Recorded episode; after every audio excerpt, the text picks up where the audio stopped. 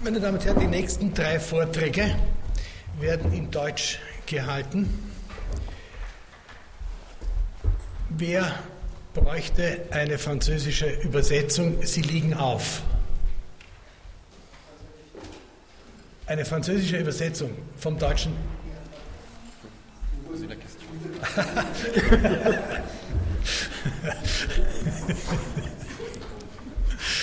euh, qui aura besoin d'une euh, traduction française parce que les, les conférences sont tenues en, en allemand.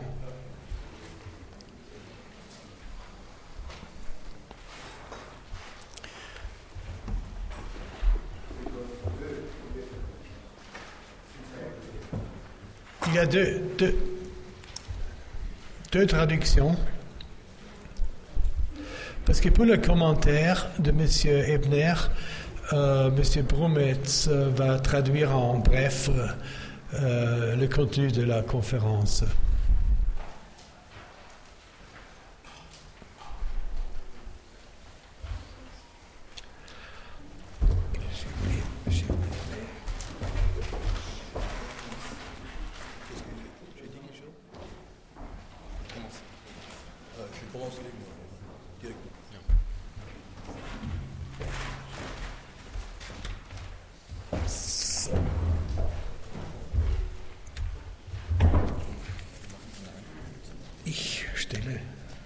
Nur Sie vor, ganz kurz, jeden vorher.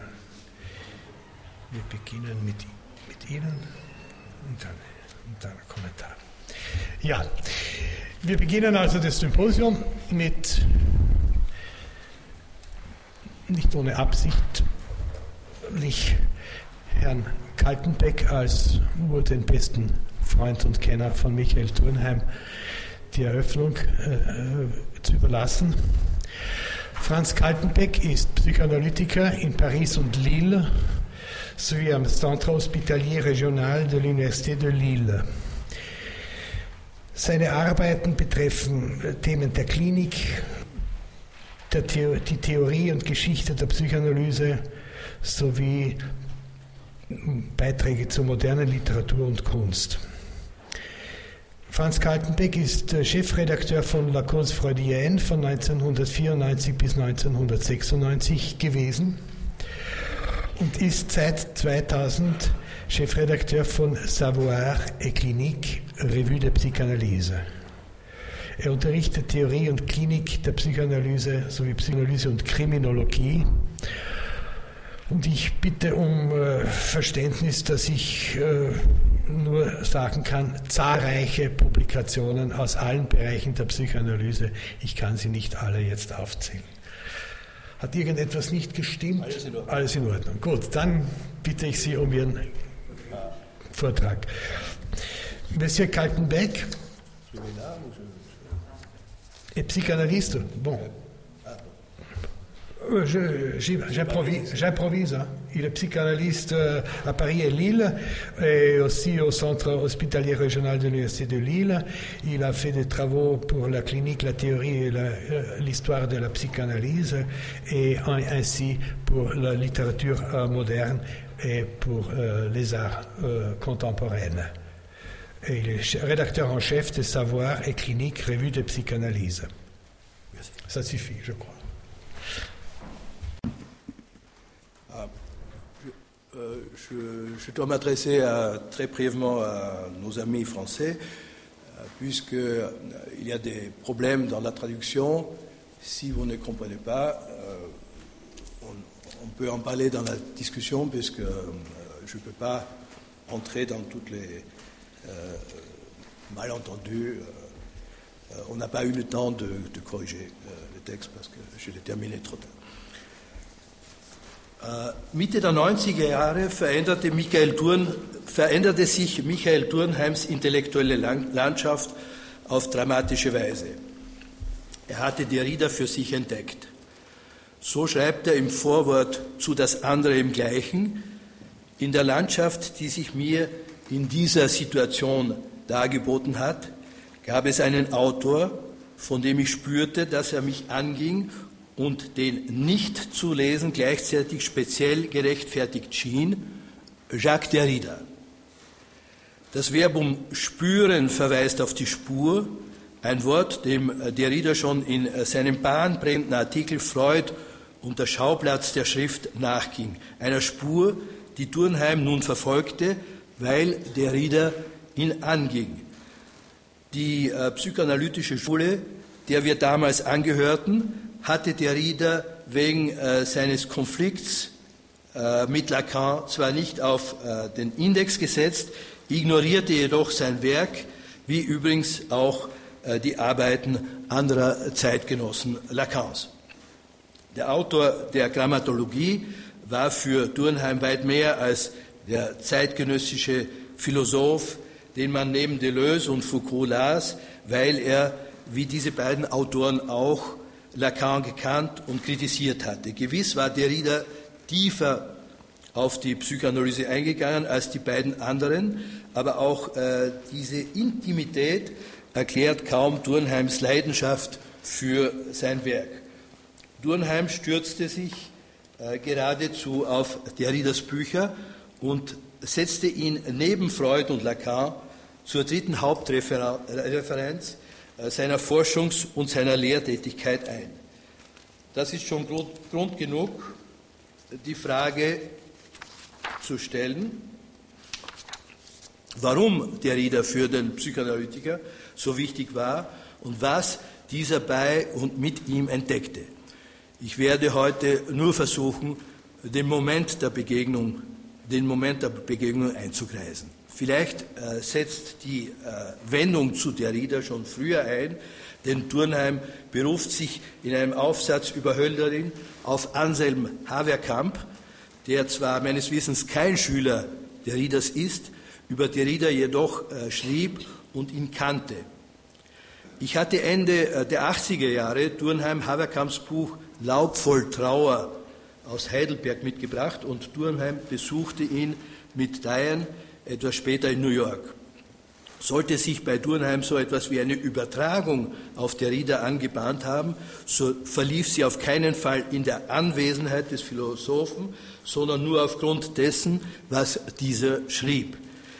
Der Rieder und seine Schule eröffneten Durnheim ein Reich von Möglichkeiten. Lacan, der aus der Psychoanalyse eine Wissenschaft vom Realen machen wollte, drängte hingegen äh, seine Analysanten und Schüler dazu, das Reale als das Unmögliche aufzusuchen, damit sie ab dieser Begegnung mit dem Unmöglichen eine Tat setzten, einen Ausweg zu finden, auf dem sie ihre Ohnmacht im weitesten Sinn überwinden könnten. Lacan fühlte sich Freud gegenüber verpflichtet, das Abrupte des Realen zu beleuchten. Turnheim verwendet in seinen Arbeiten, die ich für diesen Vortrag äh, neu gelesen habe, kaum den Begriff des realen Unmöglichen, nicht einmal um ihn oder seine, vielen, äh, seine von vielen Lacanianern degradierte Verwendung äh, zu kritisieren. Es gibt bei Derrida natürlich das Unmögliche, aber es findet sich oft in einer dialektischen Verkettung mit dem Möglichen als das unmöglich Mögliche. Turnheim zitiert öfter Derridas Behauptung aus Resistance, dass es eine Psychoanalyse überhaupt nicht gibt. Heißt das nun, äh, dass die Psychoanalyse in mehrere Psychoanalysen zerfällt? Turnheim geht in seinem fünften Kapitel von Freuds Trauerarbeiten, im Buch Das andere äh, das, um das Gleiche von Lacans Behauptung aus, äh, die Wissenschaft hat kein Gedächtnis. Die Wissenschaft vergesse das subjektive Drama, das jede ihrer Krisen mit sich bringe, und zwar für eine bestimmte Anzahl äh, großer äh, Gelehrter, wobei Lacan da Georg Cantor, den Begründer der Mengenlehre, und Julius Robert von Meyer erwähnt, auf den das erste Gesetz der Thermodynamik zurückgeht. Er denkt auch an den damals noch in Princeton forschenden Kurt Gödel. Sie alle waren wahnsinnig geworden. Durnheim ergänzt nun Lacans Behauptung mit der Vermutung, dass die Psychoanalyse im Gegensatz zur Wissenschaft ihre subjektiven Dramen nicht vergessen könne. Er bespricht das Drama um das geheime Komitee, dessen Gründung von Ferenczi und Jones im Jahr 1913 nach Jungs Abfall angeregt wurde. Es handelte sich dabei um ein Drama, weil Freud um das Fortbestehen seiner Lehre nach seinem Tod bangte und die Psychoanalyse als Wissenschaft von seinem Namen trennen wollte, ein Wunsch, dessen Ehrlichkeit der Rieder in Frage stellt. Auf dem Spiel stand das Überleben der Psychoanalyse als Wissenschaft. Es gab natürlich später noch andere solcher subjektiver Dramen, zum Beispiel der von Freud gebilligte Ausschluss Wilhelm Reichs aus der IPV und natürlich auch das, was Lacan seine eigene Exkommunizierung nannte. Wilhelm Reich ging nach 1934 äh, eigene Wege und es gibt heute noch Analytiker, welche sich auf ihn berufen. Wenn es so etwas wie eine Reichsche Psychoanalyse noch gibt, so ist, es, so ist sie eine Variante der Freudschen. Wie sieht es nun aber seit Lacan in der Psychoanalyse aus? Natürlich bestehen noch mehrere Schulen, Kleinianer, Neofreudianer und so weiter. Sie bestehen als solche schon lange. Nur bemerkt man, dass sich seit den 70er Jahren viele schreibende Psychoanalytiker ziemlich ungehemmt bei Lacan bedienen, obwohl sie ihn hassen.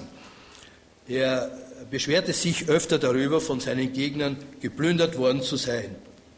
Seine Beschwerde beruhte natürlich nicht auf paranoiden äh, Besitzwahn. Wie man sieht, übt Lacan in der Psychoanalyse äh, seine Anziehungskraft sogar auf seine Gegner aus.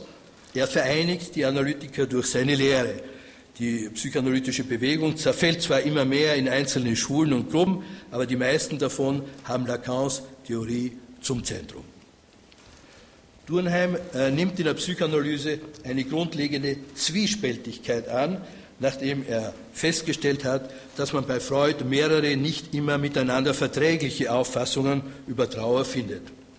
Natürlich kann man von solchen widersprüchlichen Ansätzen ableiten, dass es eine Psychoanalyse überhaupt nicht gibt. Tut man das, so müsste man sich eher darüber beunruhigen, dass sogar die Gegner Lacans seine Theorie adoptieren.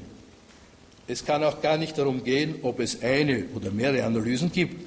Sollte die Psychoanalyse überleben, werden neue Schulen nach Lacan kommen. Inzwischen müssen die Analytiker neue theoretische und klinische Ergebnisse hervorbringen, wie das Turnheim und einige andere versucht haben.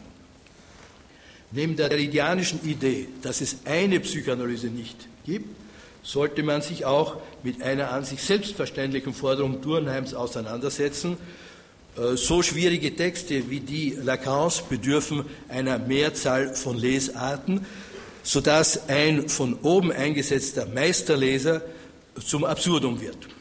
Nun impliziert diese Multiplizität jedoch keineswegs, dass nicht eine Lesart sich als die richtige erweisen und durchsetzen werde. Die demokratische Vielheit setzt voraus, dass man das eine nicht von vornherein ausschaltet. Interessanter noch erscheint mir Durnheims vom Dekonstruktivismus übernommenes Postulat, man müsse in einem Text wie dem von Lacan nicht nur suchen, was der Autor gesagt hat, sondern auch, was er nicht gesagt hat, was er nicht sagen wollte. Das heißt, was sich in seine Texte geschrieben hat. Man kann äh, dieses Postulat nur begrüßen. Es fehlt in ihm jedoch eine Erklärung. Um welche Art von Geschriebenem handelt es sich hier? Um eine Schrift des Unbewussten, um eine symptomatische Schrift? Erinnern wir nur daran, dass Lacan nicht davor zurückschreckte, Freuds Unbewusstes in seinen Werken zu deuten, wenn er zum Beispiel den Oedipus-Komplex als einen Traum Freuds analysiert.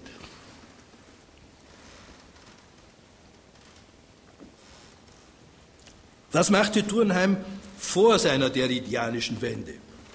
Sein Schritt ist zwar ein sehr persönlicher, darf aber auch mit dem verglichen werden, was einigen analytischen Philosophen in den Vereinigten Staaten geschehen war, als Derrida auf die großen amerikanischen Universitäten eingeladen wurde. Sie, gerieten unter äh, seinen Einfluss und setzten sich fortan mehr mit der Philosophie des europäischen Kontinents auseinander. Natürlich ist Turnheim nicht Philosoph, aber seine Interessen galten außer der Klinik vor allem der Geschichte der Psychoanalyse und der mit ihren Fragen verbundenen Epistemologie. Beide Interessenszweige wurden in den 80er Jahren von Jacques-Alain Miller in seinem Seminar gefördert, wo Turnheim wie auch ich intervenierten. Jeder von uns diskutierten zum Beispiel Ferenczi und Ranks 1924 erschienen, erschienene Entwicklungsziele der Psychoanalyse, dem er seinen Vortrag Wissen und, und Überzeugung äh, widmete. Sein 1996 erschienenes Buch Versammlung und Zerstreuung legt von diesem Interesse Zeugnis ab. Das gerade erwähnte Buch von Ferenczi und Rank wirft ja eine grundsätzliche epistemologische Frage auf, denn sie behaupten, dass das psychoanalytische Wissen ein Mittel des Widerstands sei. Nur die Reproduktion des traumatischen Erlebnisses, welche die beiden Praktiker in der Sitzung provozieren, verlöte das dechiffrierte unbewusste Wissen mit der Überzeugung des Patienten, dass dieses Wissen auch wahr ist, wahr sei. Der Analytiker muss also aktiv sein. Dabei spielte laut Turnheim Ferenczi die Rolle des anderen, des großen anderen, mit dem sich das Subjekt versöhnen konnte, während Rank eher das Objekt verkörpern wollte, dessen Position an ein antikartesianisches Ich denke nicht äh, gebunden ist. Schicksal, Glück und das Ende der Analyse ist der zweite Artikel der, der 1996 erschienenen Aufsatzsammlung, den ich als charakteristisch für Durnheims vorderridianische Epoche erwähnen möchte. Er geht von einem in den frühen 40er Jahren und ab 1948 in der Zeitschrift Mind diskutierten logischen Paradox aus. Willard von Armand-Wein zieht die Bezeichnung Antinomie vor. Äh, und man kennt dieses Paradox in zwei Versionen, einer harten und einer weichen. Man kann der harten Version Freuds berühmtes Beispiel für Galgenhumor in seinem Artikel Der Humor von 1925 zugesellen. Ein Delinquent wird am Montag zum Galgen geführt, er tut die Äußerung, na die Woche fängt gut an. Der Delinquent entwickelt also selbst seinen Humor und das trägt ihm offenbar eine gewisse Genugtuung ein. Auch wir profitieren noch von seinem Lustgewinn. Dieser erleichtert ihm sein hartes Schicksal. Der Humor wäre, so Freud, der Beitrag zur Komik durch das Über-Ich, einem gütigen elterlichen Über-Ich, eine Art Gegenstück zur Ananke, dem unbarmherzigen Schicksal. In Guines Sinistra und von Martin Gardner The Paradox of Unexpected Hanging genannten Version, die Durnheim in der Fußnote 8 seines Artikels zitiert, kündigt ein Richter dem von ihm verurteilten Verbrecher an, dass seine Hinrichtung heute am Sonntag oder an einem der folgenden Wochentage bis einschließlich Freitag stattfinden werde. Wann genau, das sei eine Überraschung. Durnheims Artikel geht auf einen Vortrag bei einem Kolloquium in Madrid zurück, wo wir beide sprachen. Ich veröffentlichte einen Text dann in der Logikrubrik, die ich für die Zeitschrift La Cause Freudienne gegründet hatte. Das war 1994. In seiner Soft-Version kündigt also ein Professor seiner Klasse am Montag an, er werde an einem Tag dieser Woche, zwischen Montag und Freitag, überraschend eine Prüfung abhalten, sage aber nicht wann. Das sei eben eine Überraschung, die er erst am Prüfungstag preisgeben werde. Einer der Schüler denkt sich Folgendes aus, um der Überraschung zu entgehen. Die Prüfung kann nicht am Freitag stattfinden, denn würde der Professor sie am Freitag geben, wäre sie ja keine Überraschung mehr. Jeder müsse mit ihr rechnen, denn wenn sie bis Freitagmorgen noch nicht stattgefunden hätte. Da aber der Freitag damit wegfällt, wird der Donnerstag zum letztmöglichen Termin und fällt also ebenso weg, da die Bedingung der Überraschung auch am Donnerstag nicht mehr gegeben ist. Das gilt ja schließlich auch für Mittwoch, Dienstag und Montag, die ja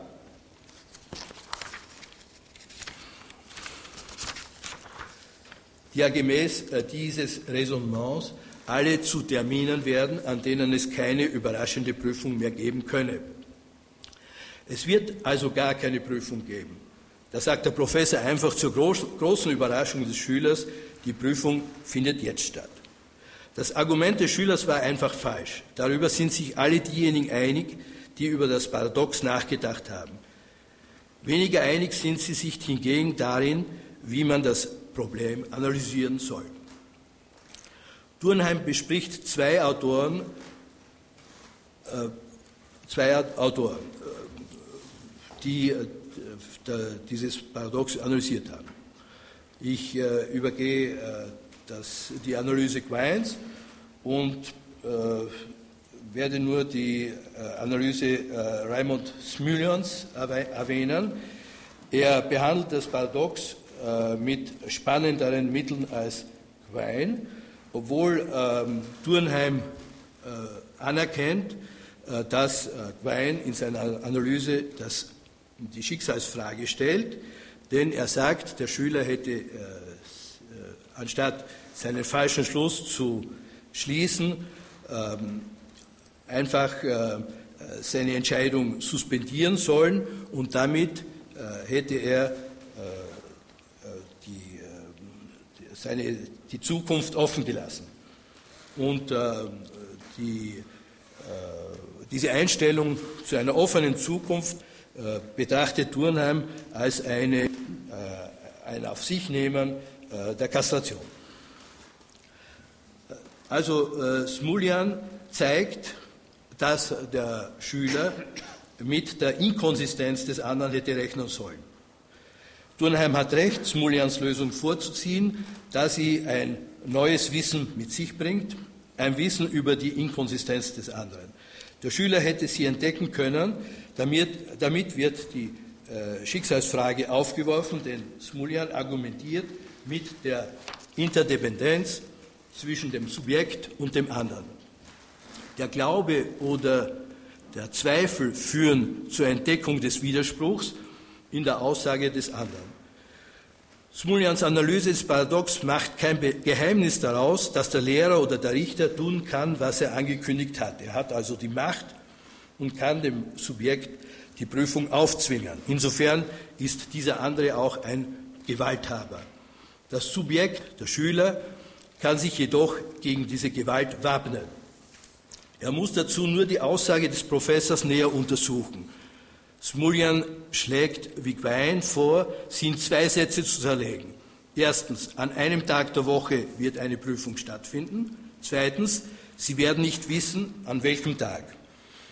Am letzten Tag der Woche gerät jedoch die Aussage des Professors in einen Widerspruch, denn an diesem Tag weiß man ja, dass die Prüfung stattfinden wird. Der Satz 2 kann also nur dann wahr sein, wenn man den Satz 1 für falsch hält. Die Aussage des Professors ist am Freitag also inkonsistent. Der Schüler sollte also besser daran glauben, dass der Satz 1 wahr ist, denn dann kann der Satz 2 nicht gelten und der Schüler wird keine böse Überraschung erleben. Die Gewalt des Herrn und der Sprache, die er beherrscht, ist ein Thema Lacans und Derridas. Es beschäftigt Turnheim noch mehr, es beschäftigte Turnheim noch mehr, als er mit äh, Autisten arbeitete.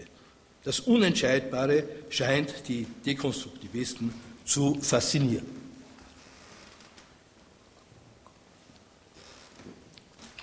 Während der klassische Lacan den anderen, ob er diesen nun groß oder klein schreibt, personifiziert, wählt Turnheim in seinem dritten Buch das Neutrum, das, das Neutrum, das andere. Sein Titel, das andere im Gleichen, stammt aus Derridas Gedenkschrift Le Mort de Roland Barthes, die Tode des Roland Barthes. Äh, man könnte ja auch noch andere Bedeutungen hinzufügen. Turnheim gebraucht auch den Begriff äh, der Alterität für das, für das andere. Turnheims französische Texte, die seinem Buch zugrunde liegen, wurden in den Jahren 1997, äh, 1998 veröffentlicht. Das deutsche andere hat nicht mehr ein Ich oder ein Subjekt zum Gegenüber, sondern sein Antagonist ist das gleiche, wobei man aber einschränken muss, was Derrida in seinem großen Levinas Artikel schreibt. Der andere ist nicht die einfache, einfache Negation des Gleichen. Das Gleiche ist vom anderen nicht topisch getrennt, wie in Lacans Schema L oder seiner Kette L, wo eine imaginäre Schranke zwischen dem anderen und, das, und dem Subjekt verläuft. Das andere hat bei Turnheim mehrere Namen. Es ist zum Beispiel das Fremde, das an die äh, Dichotomie zwischen dem Lust-Ich und einem im fremden Rest erinnert. Freud schreibt ja äh, im Jahr 1915, die Außenwelt zerfällt ihm, also dem Lust-Ich, in einen Lustanteil, den es sich einverleibt hat und einen Rest, der ihm fremd ist. Neben dem Fremden findet man in Durnheims Buch noch den Tod, die Andersheit des Nächsten, das Objekt, die Alterität des Objekts, die Erinnerungsspur und die Schrift auf der Seite des anderen. Die meisten dieser Instanzen würde man in Lacans Theorie dem Realen zuordnen. Jedenfalls hätte man sie vom großen anderen zu unterscheiden, obwohl sie sich wie das Objekt vor der Trennung an dessen Ort ansiedeln. Während Lacan seinen anderen seit äh, seinem Seminar über den psychoanalytischen Akt dekonstruierte, erreicht das andere in Durnheims Buch von 1999 einen eindrucksvollen Begriffsumfang. Man könnte hier eine Parallele ziehen zwischen äh, dieser Vergrößerung dieses Bereichs und der Vielschichtigkeit der Trauertheorie, die er in seinem Buch vorlegt. Turnheim scheint sich um äh, diese Zeit nicht mehr für den Lacanischen Mangel im anderen zu entziehen, sondern sonst hätte er vielleicht das erste Kapitel von Freuds Zeitgemäßes über Krieg und Tod 1915 anders gelesen. Die aufgezählten Alteritäten sind Mächtigkeiten, die Derrida in seinem Werk neu denkt. Manche dieser Begriffe, wie die Erinnerungsspur oder das Objekt, stammen natürlich aus der Psychoanalyse. Durnheim verwendet vor allem den Begriff der Schrift, den der Spur, aber auch den des Todes vor dem Hintergrund seiner Derrida-Lektüre. In Freuds Trauerarbeiten, dem ersten Teil dieses Buchs, äh, aus dem Jahr 1999, äh, spricht Durnheim also von Freuds nicht immer miteinander verträglichen Auffassungen über Trauer. Diese Trau Trauertheorien stehen manchmal in Widerspruch zueinander und in äh, dieser Widersprüchlichkeit sieht Turnheim ein Indiz für die Zwiespältigkeit der Psychoanalyse selbst. Die Nachdrücklichkeit, mit der er auf den Alteritäten in den Trauertheorien besteht, hat meines Erachtens mit dem Verdacht auf diese Zwiespältigkeit zu tun. Wenn die Theorie nicht mehr kohärent, sondern zwiespältig ist, werden ihre nicht reduzierbaren Elemente zu Alteritäten. Man kann sagen, dass Turnheim die ideologischen Fallen in Freuds Trauertheorien schon mit Derridas Methode dekonstruiert, dann aber in Freuds Texten dennoch das entdeckt, was ihm die richtige Theorie der Trauer zu sein scheint. Jedenfalls bringt er uns die Komplexität der Freudschen Trauertheorie nahe und das rechne ich ihm hoch an. Durnheim begnügt sich nicht damit, äh, Trauer und Melancholie von 1917 zu lesen. Er dehnt seine Lektüre auf zwei weitere Texte von 1915 und einen Brief Freuds an Binswanger von 1929 aus. Ein von Freud äh, geschätzter Satz aus Jensens Gradiva zieht sich wie ein Leitmotiv durch Turnheims Arbeiten. Ich zitiere Jensen, dass jemand erst sterben muss, um lebendig zu werden. Dieser von Freud schön befundene Gedanke findet sich noch in seinem letzten Buch und spielt auch in seine Auffassung des Autismus hinein. Der Satz betrifft nicht nur den Menschen, sondern auch seine Werke. Die Kritik des Kunstwerks vertrage sich nicht mit Freuds von konventioneller Ästhetik getragenen Forderung nach der unmittelbaren Empfindung des Schönen als Kriterium der Wertschätzung eines Kunstwerks. Benjamin spricht von der Kritik als Mortifizierung des Werkes. Ein Text wird erst lesbar, wenn er den Leser nicht mehr durch seine Schönheit betört. Das Sterben, von dem Jensen schreibt, braucht der Mensch, um lebendig zu werden, und die Überwindung des unmittelbaren Genusserlebnisses, die Mortifizierung, ist notwendig, damit ein Werk lesbar werde. In beiden Fällen macht also Turnheim aus der Hinnahme der Durchquerung des Todes eine Bedingung der Wahrheitserkenntnis. der des Lebens wie der des Kunstwerks. Über eine dritte Funktion des Todes schuf Freud nach dem Ausbruch des Ersten Weltkriegs Klarheit. Es ging dabei zuerst um den möglichen Tod der Angehörigen, der an den eigenen Tod gemahnt, dann aber auch um den Tod des Fremden, des Feindes. In beiden Fällen ist der Tod der andere, der in das Gleiche einbricht. Wenngleich der Krieg der Verleugnung des Todes Einhalt gebietet, also der Wahrheit zum Durchbruch verhilft, war Freud doch von diesem Krieg, den er erleben musste, enttäuscht.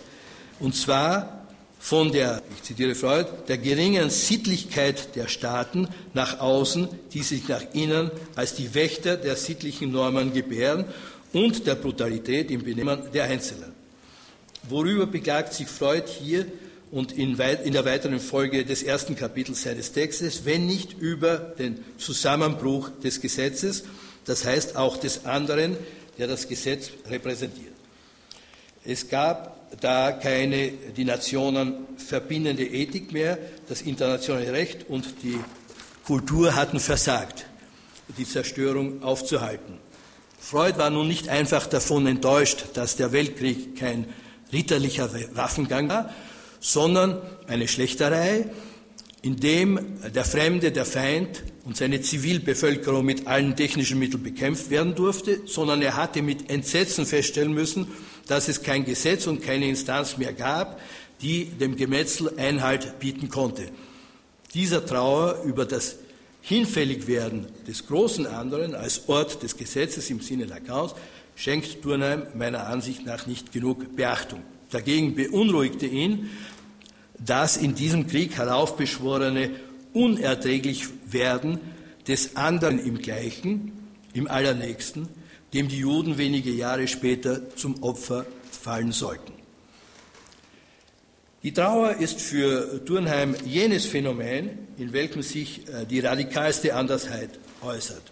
Er spricht von der unvergesslichen Alterität des anderen, wobei er auf eine Stelle in Freuds 112. Brief an Flies anspielt, aber auch auf einen Brief Freuds an Binswanger aus dem Jahr 1929, in welchem Freud dem widerspricht, was er 1917 in Trauer und Melancholie geschrieben hatte, dass nämlich nach Ablauf der normalen Trauer das verlorene Objekt durch ein neues Liebesobjekt ersetzt werden könne.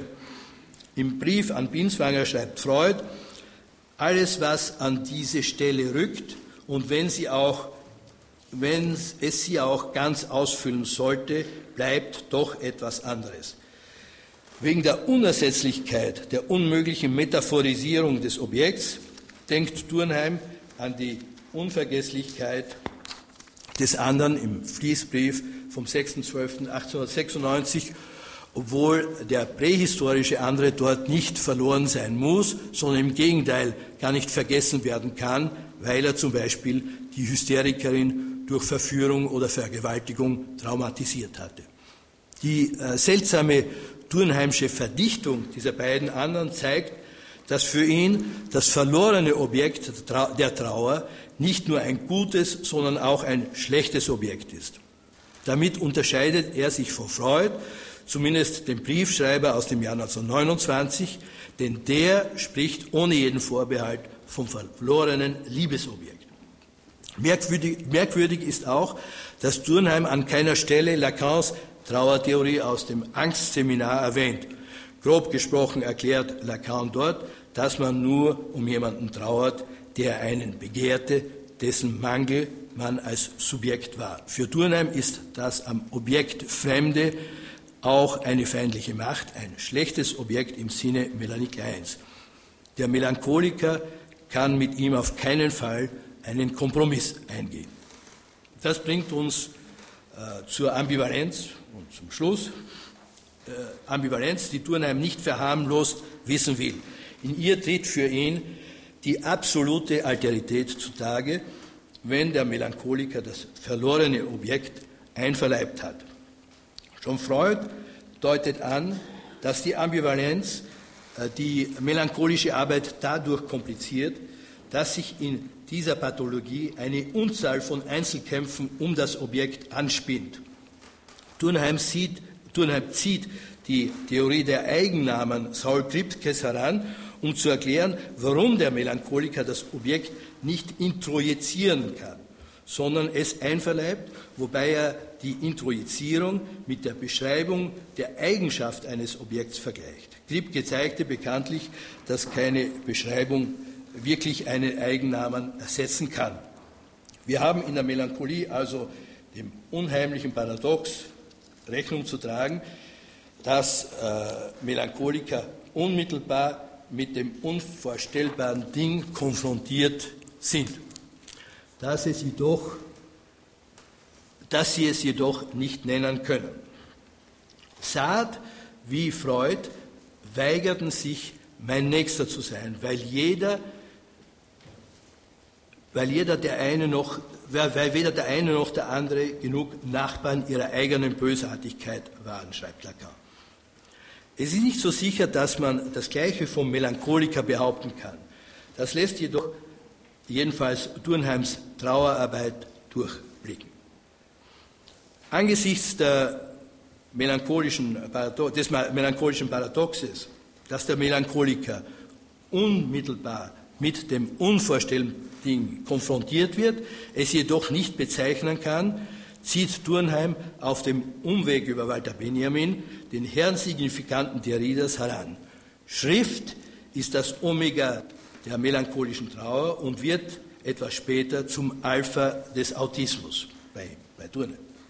Bleiben wir bei der Melancholie. Er schreibt, denn das einverleibte Ding, über welches der Melancholiker umso mehr grübelt, als gängiges Bezeichnen an ihm scheitert, wird ihm nach Benjamins Einsicht zur rätselhaften Schrift. Das zur Schrift gewordene Ding, das zur Schrift gewordene Ding werde ihm ein Schlüssel zum Bereich verborgenen Wissens, behauptet Turnheim mit Benjamin. Wir können ihn nicht mehr fragen, warum dieses verborgene Wissen den Melancholiker so oft im Stich lässt, selbst dann, wenn er schreibt.